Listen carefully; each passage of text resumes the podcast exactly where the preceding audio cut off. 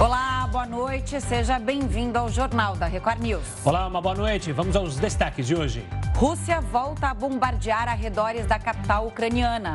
OMS monitora casos de hepatite misteriosa entre crianças na Europa. Confronto entre palestinos e policiais de Israel deixa mais de 150 feridos. E ainda, Twitter aciona mecanismo para proteger acionistas de investida de Musk.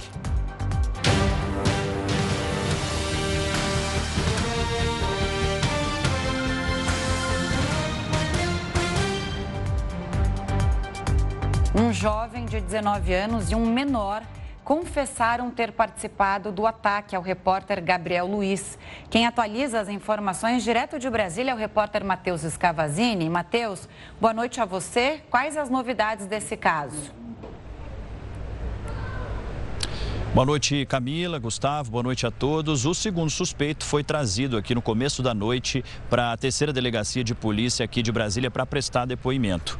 O rapaz tem 19 anos e é ex-morador do bairro em que o jornalista mora e também onde aconteceu esse crime. Mais cedo, a polícia já havia apreendido um outro suspeito, um menor de 17 anos, que foi levado para a delegacia da criança e do adolescente. Os acusados disseram que não conheciam o jornalista, o Gabriel. E a polícia falou então em tentativa de latrocínio, que seria roubo seguido de morte, e os suspeitos confessaram terem roubado 250 reais que estava na carteira do jornalista após esse ataque ao profissional. Vamos ouvir um trecho do que disse o delegado. Quando essa vítima, suposta vítima desse segundo roubo, é, compareceu à delegacia para registrar uma ocorrência como vítima. Ao ser entrevistado, ele começou a apresentar diversas contradições e, por fim, acabou confessando que, na verdade, não tinha sido vítima de roubo e sim havia levado uma facada do próprio comparsa durante essa ação, durante a ação criminosa. E, como ele mentiu na casa desse amigo, a mãe desse amigo levou para o hospital de base, teve atendimento e depois o conduziu à delegacia para o registro dessa ocorrência. E esse fato nos chamou a atenção porque não é normal, não é natural, não é uma situação que é comum. Dois fatos tão graves numa região tão próxima e com base na, na, na conversa que teve com ele, ele confessou a participação.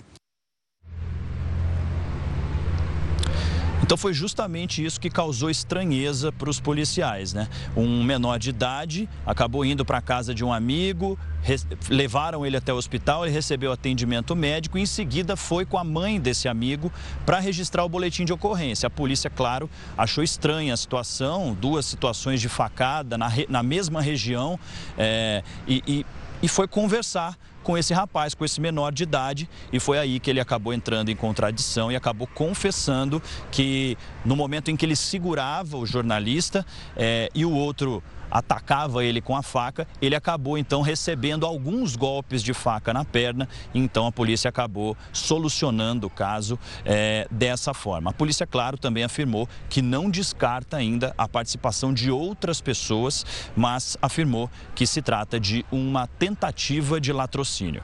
Camila, Gustavo.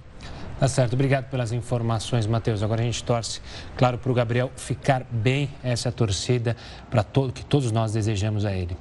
Mudando de assunto, a Marinha abriu um inquérito agora administrativo para apurar o naufrágio do barco no Pará. As autoridades pretendem apurar a finalidade da viagem e as causas do naufrágio.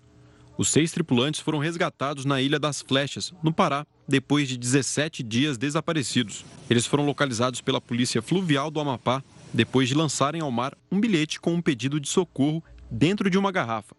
A mensagem foi encontrada por um pescador da região. A Marinha e a Polícia Civil de Santarém vão apurar o que a embarcação fazia na região. Os passageiros afirmaram que o barco não transportava nenhuma carga, diferente do informado pelos parentes à polícia antes do resgate. Os seis tripulantes devem ser ouvidos.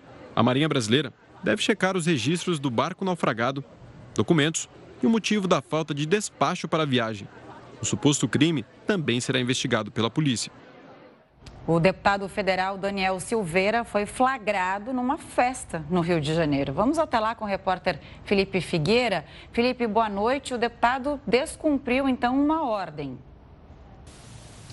Boa noite, Camila e Gustavo. Exatamente. Ele descumpriu uma decisão do ministro Alexandre de Moraes que o impede de participar de eventos públicos. O vídeo mostra Daniel Silveira chegando à festa, onde inclusive ainda aconteceu uma briga. O dono do local foi agredido por policiais que, segundo ele, estavam com Daniel Silveira mas não há indícios de que o deputado tenha envolvimento na confusão.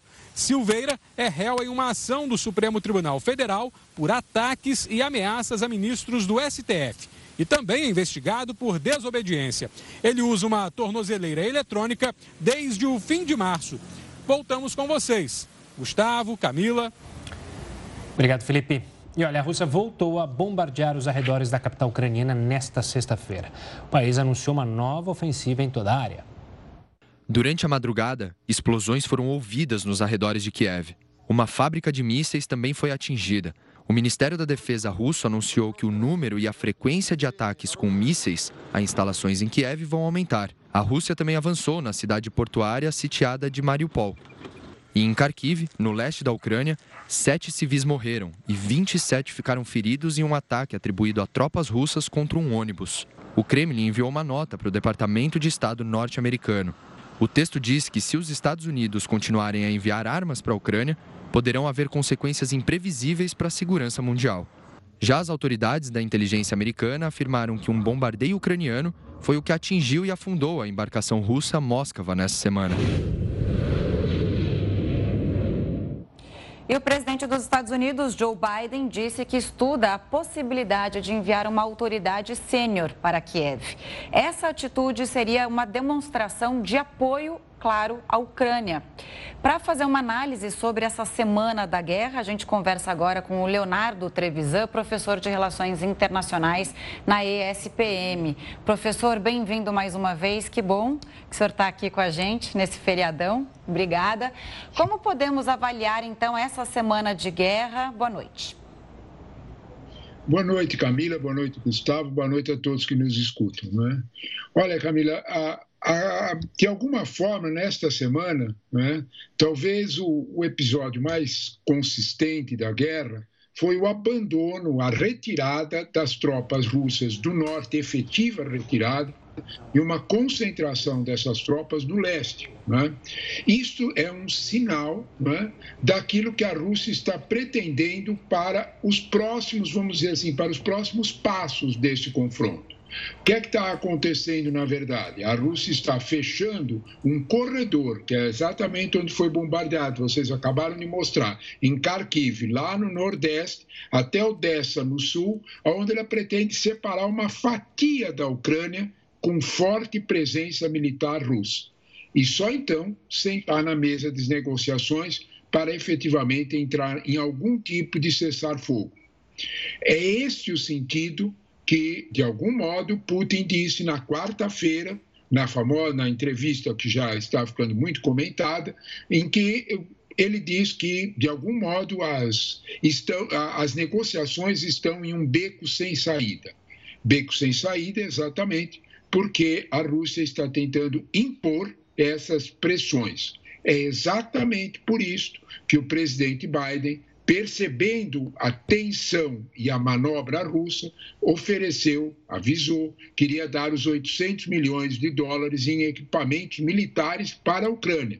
E também, como vocês acabaram de dizer, mandaram uma autoridade sênior para Kiev para, vamos dizer deste modo, selar o apoio norte-americano.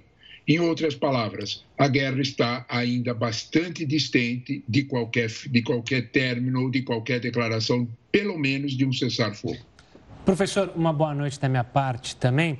Olhando do ponto de vista do exército ucraniano e das conquistas, se assim podemos dizer, ou seja, esse naufrágio do navio russo, também se falou do bombardeio a um comboio russo, uma uma baixa de generais russos nunca vista antes, generais importantes. Mostra que essa ajuda, justamente dos países da OTAN, tem chegado e o exército ucraniano tem sabido lidar. Quando a gente fica achando que sempre, olha, vai vir um poderio maior russo, não sabemos se o, o exército ucraniano vai aguentar, ele tem mostrado cada vez mais força?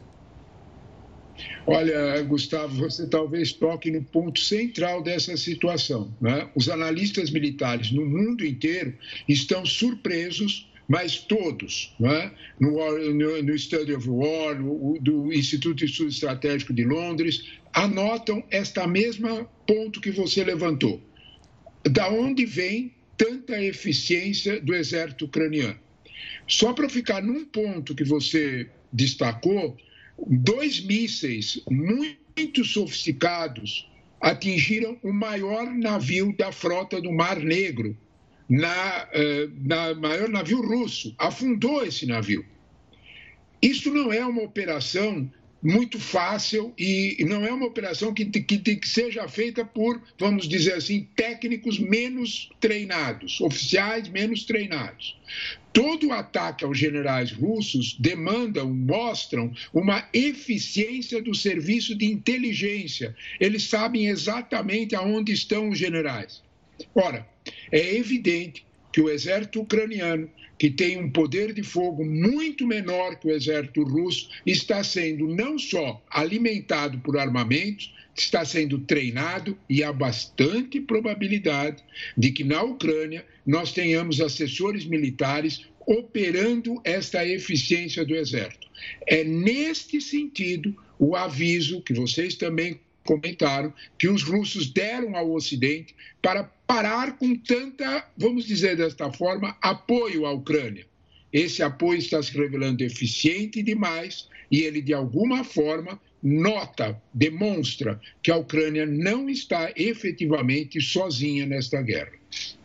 Professor, outra polêmica nessa guerra é o uso da palavra genocídio para as mortes de civis ucranianos. Né?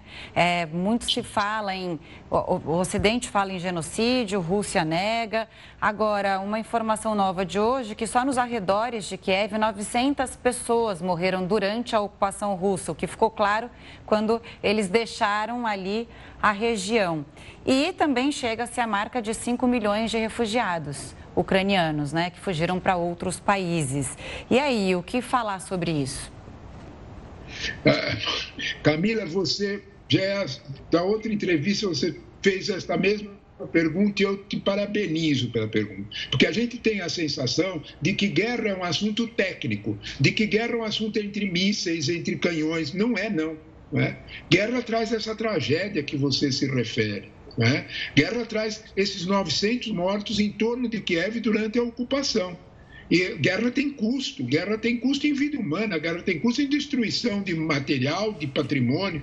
De alguma forma, esta situação, quando nós falamos na continuidade da guerra, nos interesses da guerra, nós esquecemos o, o sofrimento humano que a circunda.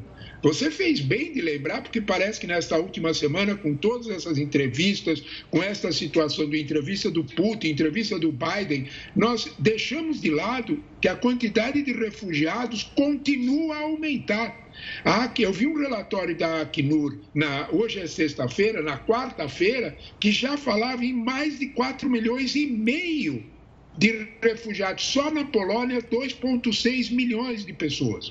Quando nós olhamos para esse dado, são pessoas que perderam tudo, saíram, perderam suas casas, seus patrimônios, suas, suas famílias e, e migraram de qualquer forma, quase que com a roupa do corpo.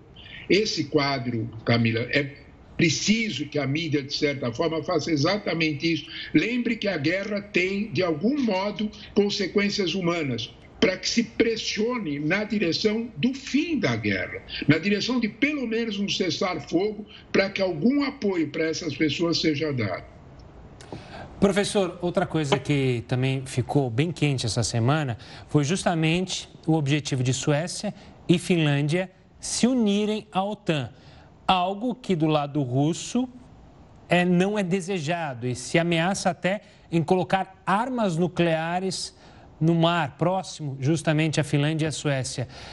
A gente volta de novo a falar sobre armamento nuclear em meio a esse desastre humano, como você mencionou, né?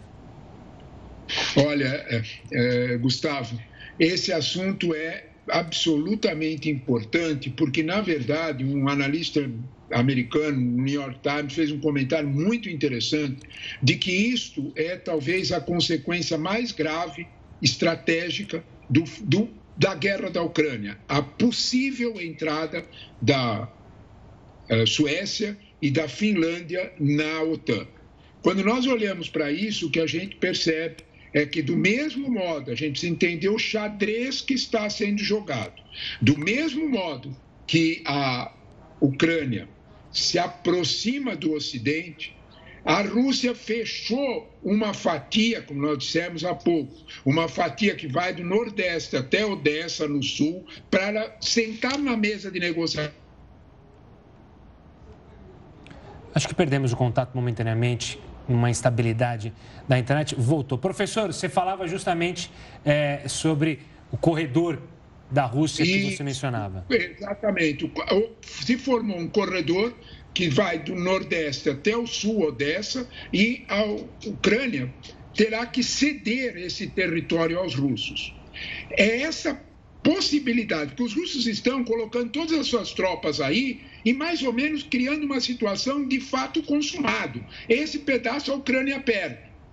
É exatamente isto que a diplomacia ocidental preparou como represália.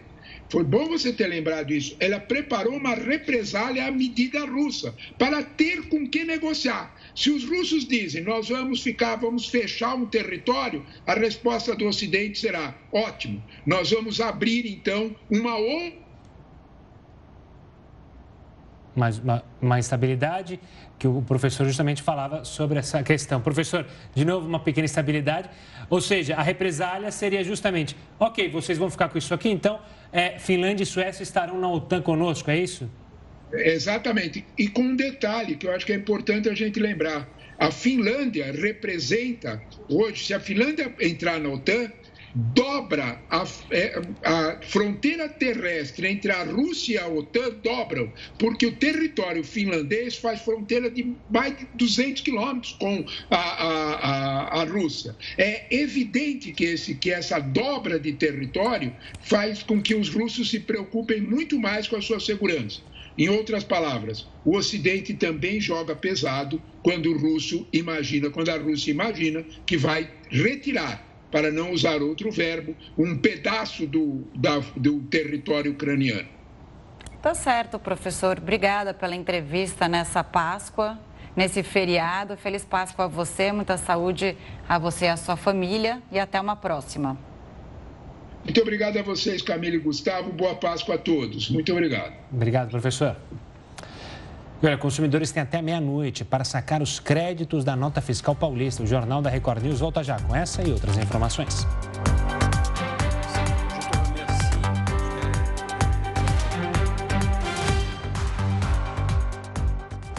Estamos de volta e o mar invadiu a calçada da praia de Matinhos, no Paraná. E a faixa de areia foi totalmente tomada pela água. Por pouco, os comércios que ficam na orla não foram inundados. A água chegou até a porta dos quiosques da praia na cidade de Matinhos. A ressaca do mar foi causada pela chegada de uma frente fria que derrubou as temperaturas em todo o estado. O problema deve ser resolvido com a engorda da faixa de areia. Os moradores e turistas vão conviver com a obra pelos próximos 32 meses. O processo é o mesmo de Balneário Camboriú, em Santa Catarina que foi finalizado no ano passado. A primeira parte do pacote de intervenções é a dragagem, que deve ser concluída em novembro desse ano e resultará no alargamento da orla. Essa obra não é só uma obra bela, não é uma obra só de paisagismo. Ela é uma obra que tem uma funcionalidade que vai fazer com que nós não tenhamos os casos de enchentes e alagamentos com a frequência que acontece hoje, praticamente quando chove torrencialmente, é, é líquido e certo que se tem uma enchente. O processo é feito por um equipamento gigante, chamado de draga. É basicamente um navio que fica dentro do mar por volta de 3 quilômetros da praia. E a função dele é fazer a sucção da areia do fundo do mar. Segundo o governo estadual, parte da praia de Matinhos passará a ter de 80 a 100 metros de areia. E a Anvisa proibiu a comercialização de chocolates da marca Kinder por suspeita de contaminação por salmonela. A medida vale para os lotes fabricados pela empresa Ferreiro na Bélgica. A resolução da agência veio depois que o Ministério da Justiça notificou a fabricante. O Brasil não está entre os países para os quais os produtos fabricados na Europa eram enviados. Os chocolates vendidos aqui são produzidos na América do Sul. Depois do dinheiro esquecido nos bancos, os contribuintes têm até a meia-noite para retirar o dinheiro da nota fiscal paulista. A gente vai chamar o Heródoto Barbeiro para explicar como fazer isso, hein, Heródoto? Boa noite. Já tirou seu dinheirinho de lá? Pois é, realmente estamos atrás desse dinheirinho. Agora, Camila, sabe uma coisa interessante? Hum. Não é o único lugar que a gente esquece dinheiro. Você lembrou agora um pouquinho da gente ter esquecido dinheiro no banco. Aí o Banco Central abriu aquela proposta de você entrar lá e procurar o dinheiro. Você sabe que tem gente, por exemplo, com dinheiro esquecido no PIS-PASEP. Um monte de dinheiro lá, as pessoas não olham. Tem também dinheiro esquecido no Fundo de Garantia por Tempo de Serviço. Às vezes a pessoa até é, mudou de emprego e o dinheiro ficou parado lá. Por que razão? Porque falta um pouco para a gente uh, uma. que a gente tivesse, por exemplo, na escola, um pouco de educação financeira. Entre as, as, as disciplinas, matérias da escola, claro, são importantes, matemática, português uh, e, e, outras matérias, mas seria muito importante também que a gente tivesse uma, uma, uma matéria que fosse a possibilidade da pessoa entender um pouquinho a questão financeira. Porque isso ela vai usar na vida inteira, na vida prática toda, para saber como é que funciona um banco, como é que você guarda o dinheiro por aí, por, por aí afora. Então a gente não esquece. Você sabe que tem gente que comprou ação uh, das antigas empresas telefônicas e largaram as ações. Estão abandonadas. Tem gente que tem ação da Petrobras guardada em cofre, guardada em arquivo e nunca foi lá buscar o dinheiro. Então, logicamente, a gente precisa ir atrás desse dinheiro, porque é um dinheiro honesto e foi ganhado uh, pessoa trabalhando. Mas tem um detalhe interessante também que você lembrou aí da nota fiscal paulista. Há outros estados que têm programas semelhantes. O que significa isso? Mais importante do que pegar o dinheiro de volta porque ele é muito, muito pouquinho, realmente muito pouquinho, é que quando você pede, olha, eu queria que você colocasse aí a, a nota fiscal para mim, você está fazendo com que a pessoa pague imposto, porque muita gente não paga imposto, muita gente sonega imposto. Então, quando você diz, olha, coloca o meu CPF aí na sua nota fiscal, esse cidadão vai pagar imposto porque você já pagou. Na verdade, você, ele não paga imposto, ele transfere o imposto que você pagou. Quando você não pede nota ou não pede para colocar o número do seu CPF, ele fica com o imposto que você pagou. Então, por esse motivo, eu acho que é uma questão até de cidadania, é uma questão de cidadania pagar imposto, mas para a gente poder, então, colaborar para que todos paguem imposto. No caso aqui específico de São Paulo, é muito fácil, ele, vai, ele, ele funciona até a meia-noite de hoje. Quem não retirar a grana lá, é, o dinheiro vai, vai, vai se perder, não, o dinheiro vai para o Tesouro Estadual. Aí eles dizem, ah, vai ser aplicado na educação, na saúde, na segurança. Espero que realmente isso aconteça. Mas como é uma questão né, que, de um dinheiro que pertence ao cidadão, é só entrar lá no site da Secretaria da Fazenda, Secretaria da Fazenda, sp.gov.br, e lá tem um, tem um linkzinho, você entra, uh, você coloca seu nome, coloca seu CPF, faz uma senha e você vai saber quanta grana você tem lá. Eu já fiz, hoje, quando levantei isso aqui, já entrei correndo lá, botei a minha senha, botei meu CPF e tinha só um pouquinho de dinheiro para mim lá. Pelo menos tinha um pouquinho, né? Já recupera. Mas, Geraldo, você esqueceu de falar o local que a gente mais deixa dinheiro, que as pessoas mais deixam dinheiro e não vão buscar, sabe qual? Não faço ideia. Bolso da calça bolso da calça é batata. Sempre tem lá dois reais, cinco reais. Tem dia, às vezes eu encontro 50 reais, a pessoa fica quase, tem um, uma síncope de alegria.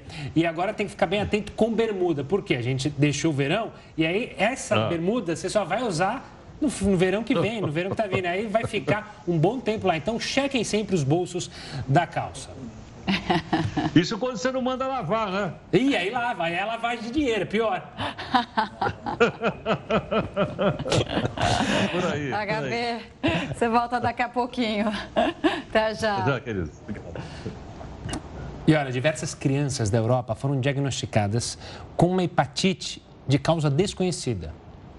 Até os primeiros dias de abril, cerca de 74 crianças foram diagnosticadas com a doença no Reino Unido. Seis delas tiveram que passar por transplante de fígado. Também foram confirmados três casos na Espanha e alguns são investigados na Irlanda. Entre as crianças que contraíram a hepatite, algumas estavam com Covid-19. ou outro vírus causadores da gripe no momento do diagnóstico.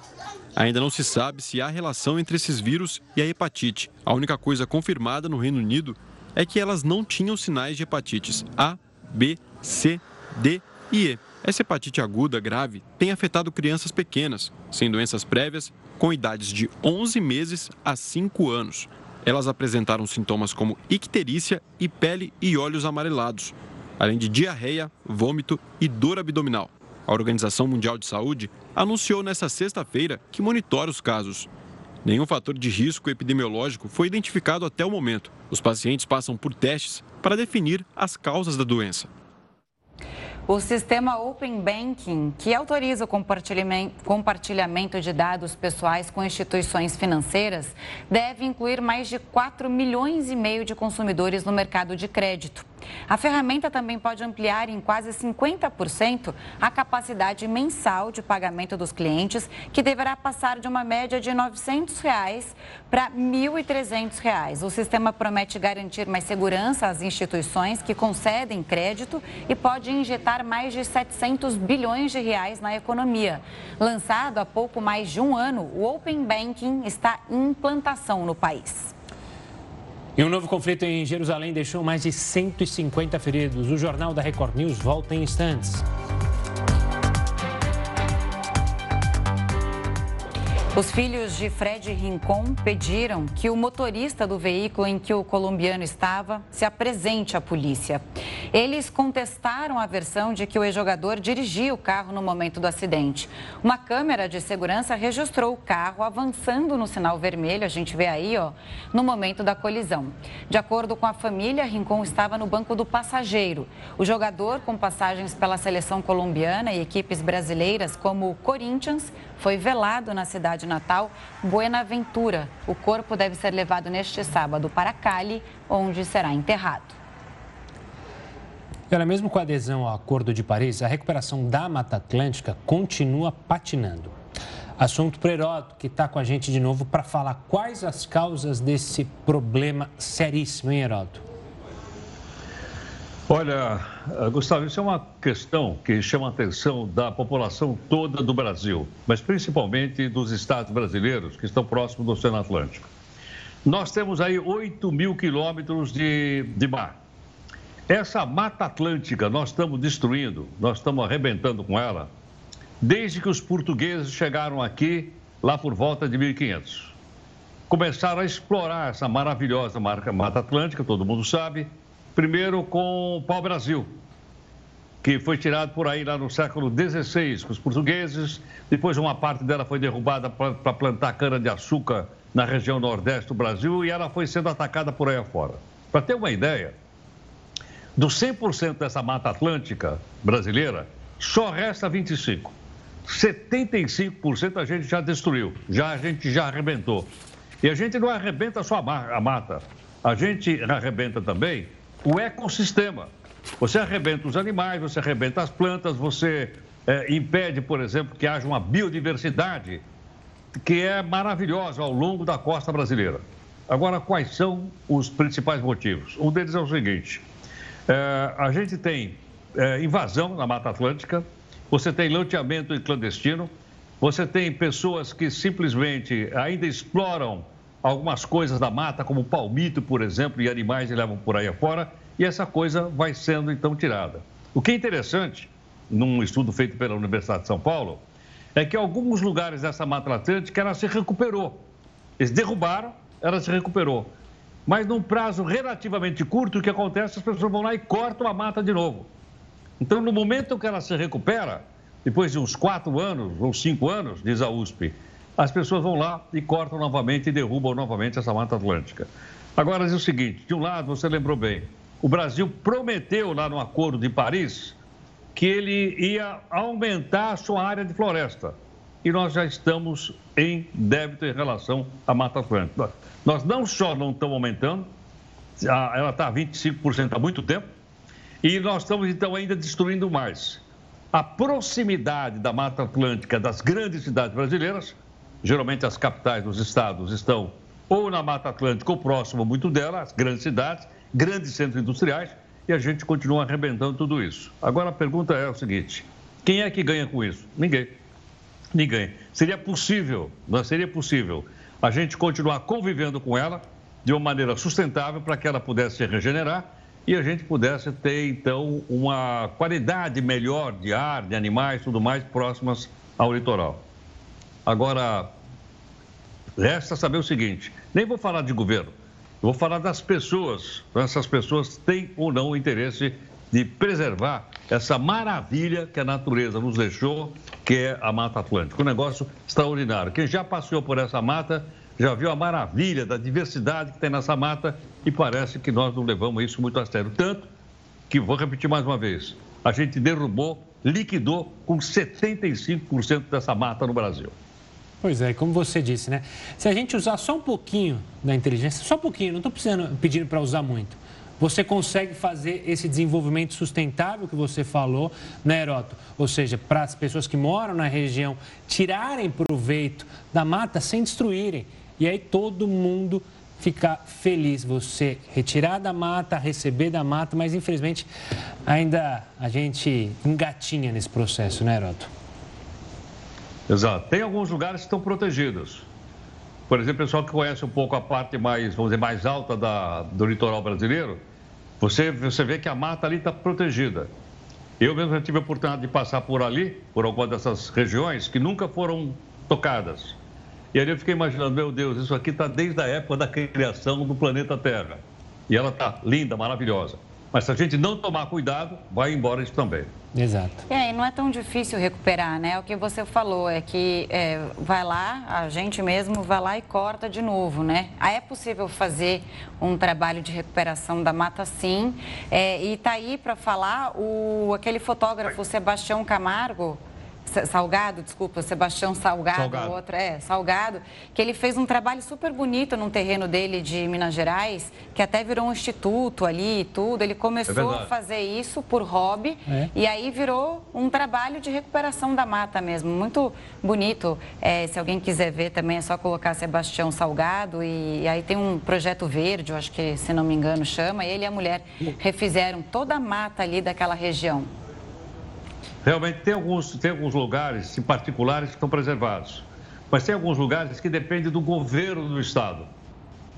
Fechar uma determinada área, né? tombar aquela área e não deixar as pessoas uh, fazerem qualquer coisa ali. Entendeu? Que você possa, por exemplo, sei lá, uh, fazer turismo, você pode, mas dentro de uma sustentabilidade. E não deixar aberto para que as pessoas invadam, uh, para as pessoas fazerem loteamento clandestino, para poder derrubar a mata, para fazer lenha, para colocar na pizzaria e vai por aí afora. Mas nós temos que nos mexer enquanto cidadãos para que isso aconteça. Claro. Heródoto, um... chega por hoje. Vai descansar aproveitar o feriado com a eu sua família? Eu vou porque o aqui está a Lola, que eu até mostrei a Lola agora há pouco, ela não está dando moleza aqui. Mostra aqui para os nossos Eu levei umas três ela unhadas aqui da Lola. A Lola quer paz, desligue a luz não, que eu ela quero... Quer, ela quer bacalhau. Bacalhau, verdade. Hoje é dia Sardinha. do bacalhau para ela. Heroto, uma ótima Beijo Páscoa, grande. aproveite o final de semana gente, com a um abraço, família. Muito obrigado. Tchau, tchau. Um abraço. Os comerciantes esperam os clientes para as últimas compras ali de Páscoa deste ano. Então vamos conversar ao vivo com o repórter Tiago Gardinali.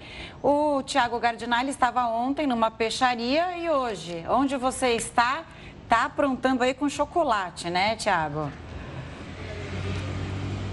Exatamente. Hoje eu estou já com os ovos de chocolate. Já tem aqui o do Gustavo e o da Camila, né? Oba! né? Depois dos pratos de ontem, agora o chocolate. É, depois vocês vão receber aí no estúdio. Agora, uma informação que chama a atenção, que foi divulgada pela Associação Paulista de Supermercados, é que 30% do público que vai comprar ovos de chocolate deixou para fazer isso amanhã, na véspera do domingo de Páscoa. É um dado que chama muito a atenção, porque a movimentação da venda dos ovos de chocolate acontece já há muitos dias, inclusive nesse ano, em função da retomada econômica, né? Após a melhoria da situação da pandemia, os estabelecimentos comerciais começaram a vender os ovos de chocolate mais cedo Mas os consumidores, sabendo que no finalzinho os estabelecimentos soltam aquelas promoções,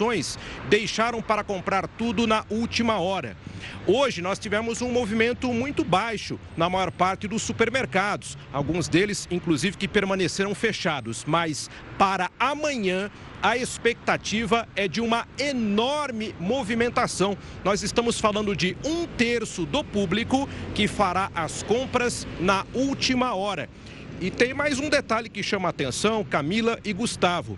Os supermercados já se preparam para as promoções da semana que vem dos famosos ovos quebrados. São aqueles ovos que acabam ficando no estoque, né, durante o transporte, enfim, durante o momento em que são colocados nas prateleiras, acabam quebrando. Então, eles são separados e guardados para as promoções da semana que vem.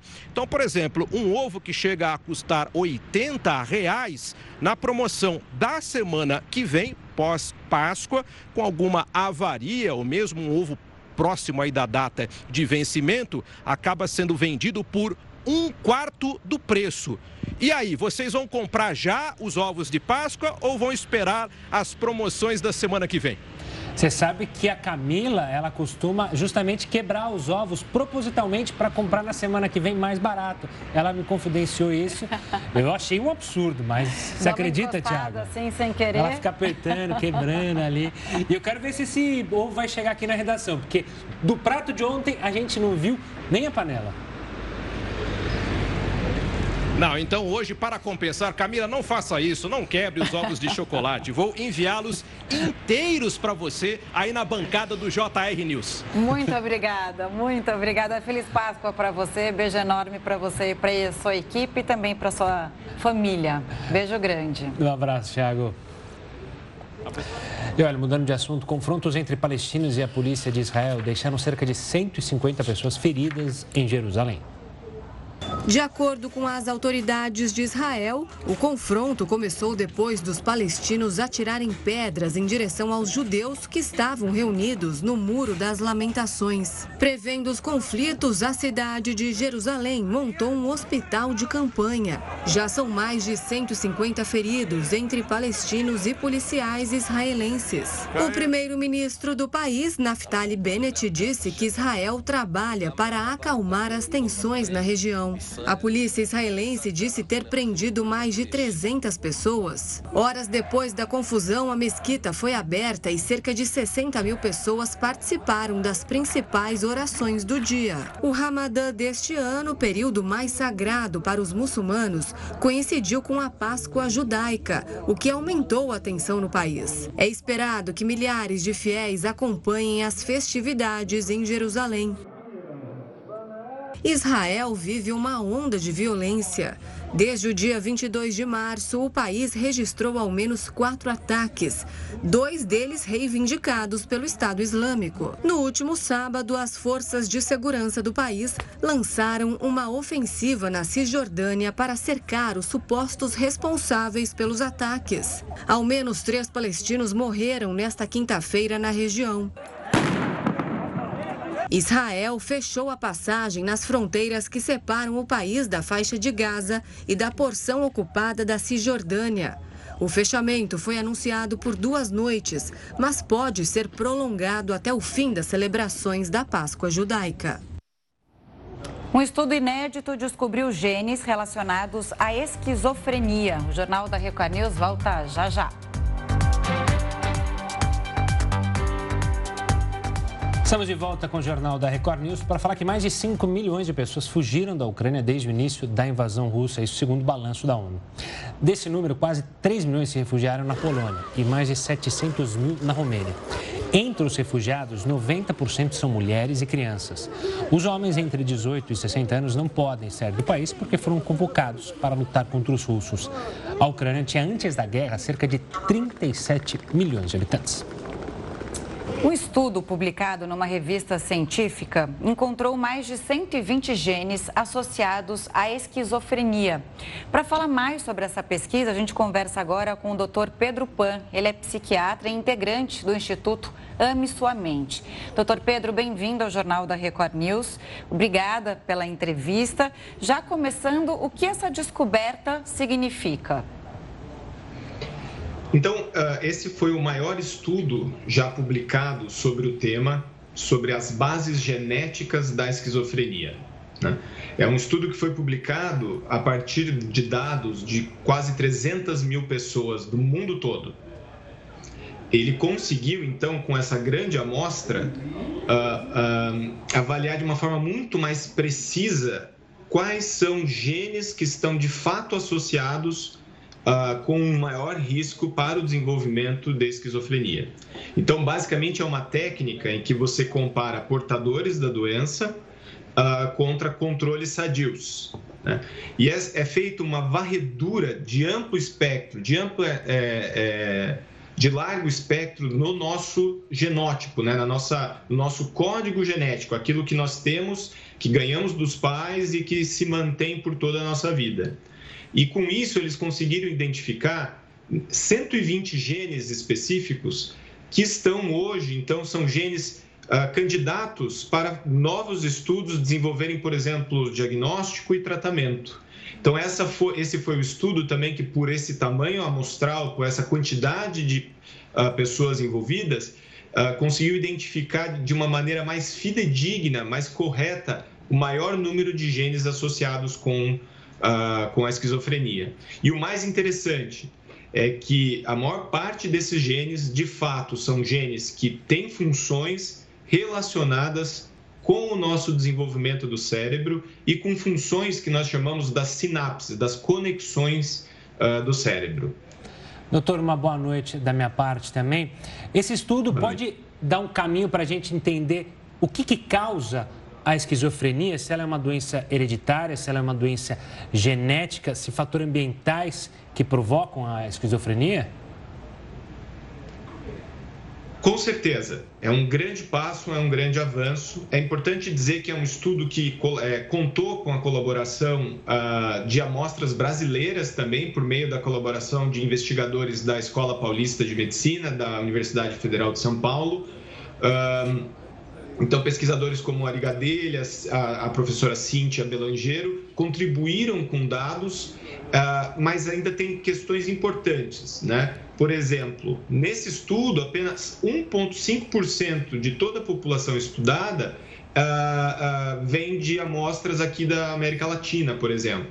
Né? Então, você tem. Esse é um estudo que tem ainda suas limitações, porque ele não é totalmente representativo uh, da amostra da população mundial.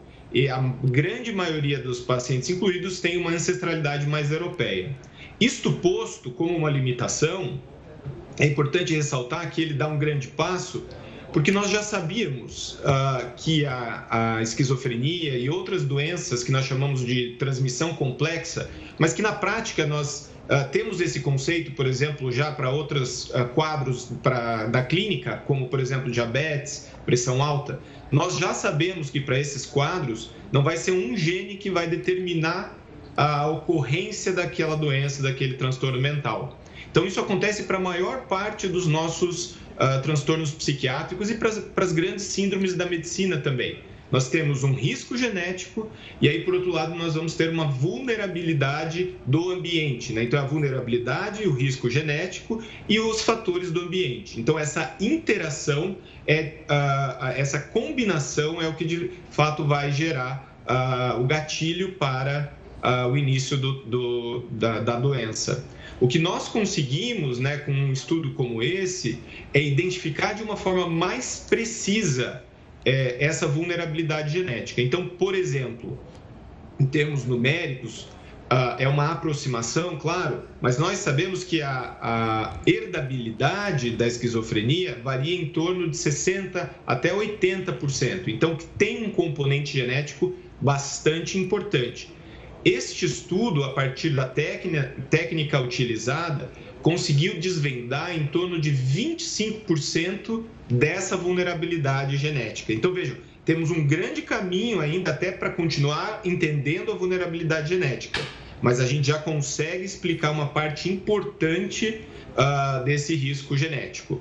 Ainda, infelizmente, como está publicado, e, e, quem quiser uh, é uma leitura interessante, uh, não é o suficiente, não é uma informação suficiente para que esse exame se torne um exame de rotina no, para os clínicos de saúde mental. Mas, sem dúvida, ele abre caminhos para que isso seja testado e que um dia nós possamos chegar aí num uh, diagnóstico mais preciso, né, usando de elementos, por exemplo, como a genética.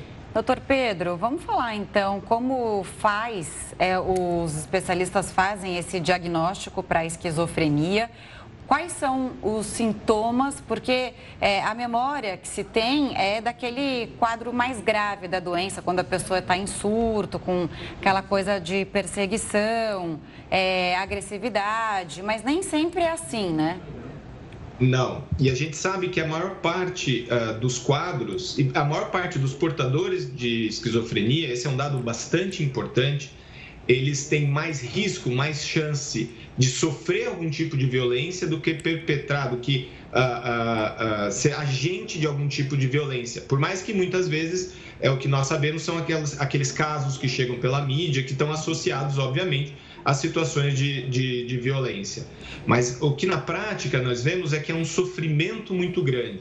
E a crise psicótica, ou o que nós chamamos do surto psicótico, que muitas vezes começa no final da adolescência, no início da vida adulta, ele é marcado por dois uh, grupos principais de sintomas. Um, primeiro, está ligado ao pensamento. Então, o pensamento começa a ficar um pouco desorganizado, um pouco confuso, e acontece aquilo que nós chamamos dos delírios. Delírios vem da palavra sair do trilho, que é um pensamento, então, que começa a não condizer com a realidade, com a realidade observada de fora e com aquilo que aquela pessoa pensava anteriormente. Né?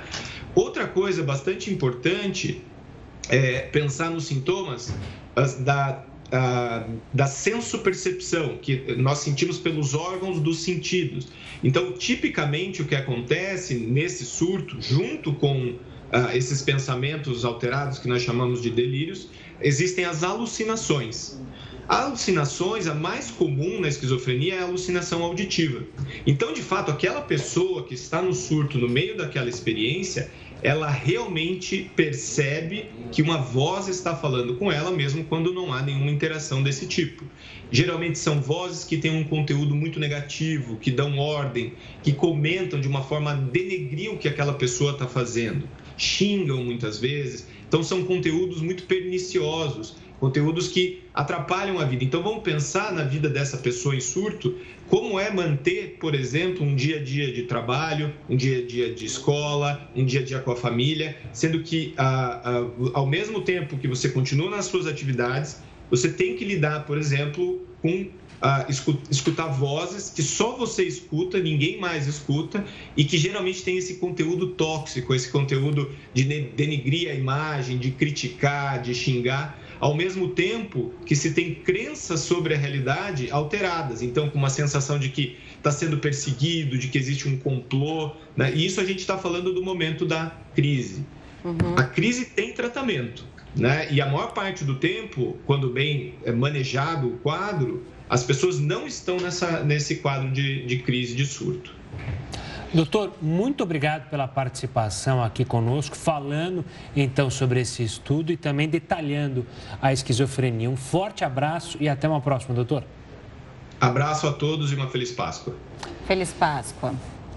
E olha, quem busca asilo no Reino Unido pode ser transferido para Ruanda, país na África Oriental. Pois é, esse é o plano do governo de Boris Johnson para diminuir o fluxo de imigrantes que chegam ao país pelo Canal da Mancha. A ministra do Interior britânica esteve em Ruanda para assinar o um acordo entre os países, que deve custar 150 milhões de dólares. Johnson disse que o programa vai salvar vidas e impedir que traficantes transformem o oceano em um cemitério. Mas grupos humanitários e partidos de oposição classificaram o plano como cruel e antiético. Os Estados Unidos acusam um grupo de hackers da Coreia do Norte de roubar o equivalente a quase 3 bilhões de reais em criptomoedas. Segundo uma investigação do FBI, o ataque aconteceu em março contra participantes de um jogo pela internet. No ambiente virtual, os jogadores disputam batalhas e recebem recompensas que podem ser trocadas por criptomoedas ou por dinheiro vivo. Dois geoparques brasileiros entraram para a lista da Unesco. O Jornal da Record News volta em 30 segundos. Pode cronometrar. As reclamações contra empresas aéreas cresceram 94% no primeiro trimestre. Um levantamento da Secretaria Nacional do Consumidor apontou que entre janeiro e março de 2022 foram registradas mais de 43 mil queixas contra empresas de aviação civil. No mesmo período do ano passado, foram pouco mais de 22 mil. A principal queixa é sobre os atrasos e dificuldades de reembolso. Existem também reclamações por cancelamento de voos ofertas não cumpridas e serviços não fornecidos. O prazo para pedir a isenção da taxa de inscrição do Enem termina daqui a pouco, às 11 horas e 59 minutos. O pedido deve ser feito pelo site do INEP. Podem pedir a isenção os estudantes que vão concluir o ensino médio na rede pública ou que têm bolsa integral em escola particular. Quem tem renda familiar menor que um salário mínimo e meio por pessoa e se declarou em situação de vulnerabilidade socioeconômica também tem direito. O estudante que quiser justificar a ausência no Enem do ano passado deve enviar documentos que comprovem o motivo da falta. A lista dos pedidos aprovados será divulgada na próxima sexta-feira. A Coreia do Sul vai remover a maioria das restrições da Covid-19 no final deste mês, à medida que os números de casos continuam a cair. Os sul-coreanos ainda terão que usar máscaras em ambientes fechados, mas nos lugares abertos, a obrigatoriedade pode cair. Isso se a propagação do vírus continuar a diminuir nas próximas duas semanas. As autoridades vão liberar o limite de pessoas em reuniões sociais privadas e suspender o toque de recolher à meia-noite em restaurantes, cafés e outros negócios fechados. Os sul-coreanos poderão comer dentro de cinemas, terminais de ônibus e estações de trem, a partir do dia 25 de abril. As novas medidas foram anunciadas quando o país registrou 125 mil novos casos de coronavírus continuando uma tendência de queda após o pico de infecções em março. Já na China, a população de Xangai saiu às ruas para protestar, isso contra o confinamento imposto pelo governo. Alguns manifestantes foram detidos por policiais que estavam com roupas de proteção. Eles são contra o uso de prédios residenciais usados para isolar pacientes com Covid-19. Xangai tem atualmente o maior surto da doença no país, desde o começo da pandemia. E o Fundo Monetário Internacional anunciou que prevê um crescimento mundial menor para 2022 e 2023. A guerra na Ucrânia e os impactos na inflação são apontados como os motivos. Essa não é a primeira vez que o FMI reduz as expectativas de crescimento econômico. Em janeiro, quando a guerra ainda nem tinha começado, a previsão havia caído para 4,4% por causa do surgimento da variante Ômicron. A alta no preço dos produtos dos supermercados superou a inflação oficial em fevereiro. O aumento foi puxado pelo valor da batata, que subiu cerca de 23%. Ela foi seguida pelo feijão e a cebola. Com isso, de acordo com a Associação Brasileira de Supermercados, os custos com a cesta básica cresceram 1,33%. Naquele mês, ela passou a valer 719 reais. O Sudeste foi a região que registrou a maior alta nos preços. Já a menor variação ocorreu no Norte. E o bilionário Elon Musk afirmou que já tem um plano caso a oferta de 41 bilhões de dólares para comprar o Twitter seja recusada. Ele disse que não tem a intenção de fazer dinheiro com a transação e que julga a rede social como uma ferramenta importante para a liberdade de expressão no mundo mas não quis dar detalhes desse plano. O Twitter informou hoje que o Conselho de Administração adotou por unanimidade um mecanismo voltado para proteger acionistas minoritários. A medida foi tomada em resposta à proposta do bilionário. Oito novos geoparques entraram para a lista global da Unesco. Dois deles ficam aqui no Brasil.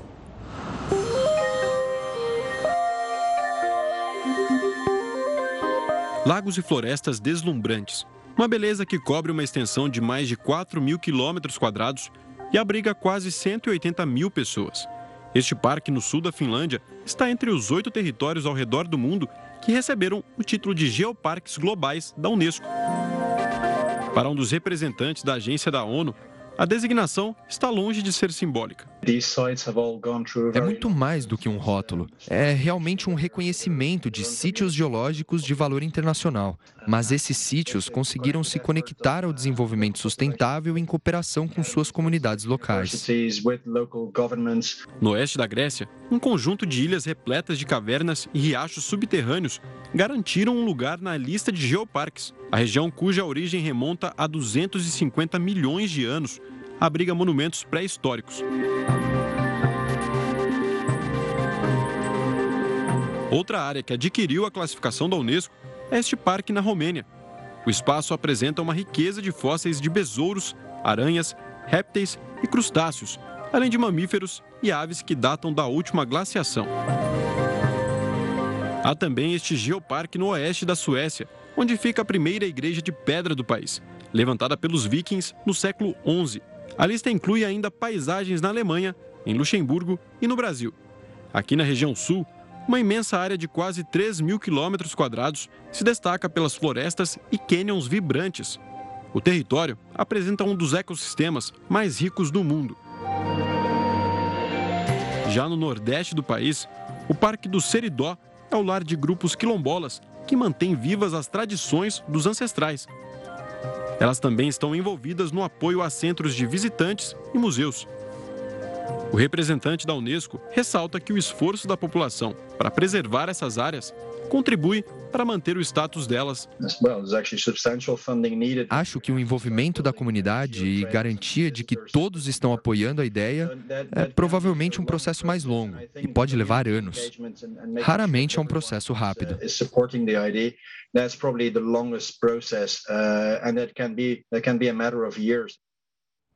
O Jornal da Record News fica por aqui. Muito obrigada pela companhia. Ótimo final de semana e domingo de Páscoa também. Um ótimo domingo de Páscoa para você, você e para sua família. Parceiro. Parceria. Boa noite. Fique agora com o News das 10. Com ela, que é uma chocolatra fanática, Renata Caetano. Uma feliz Páscoa para ela também.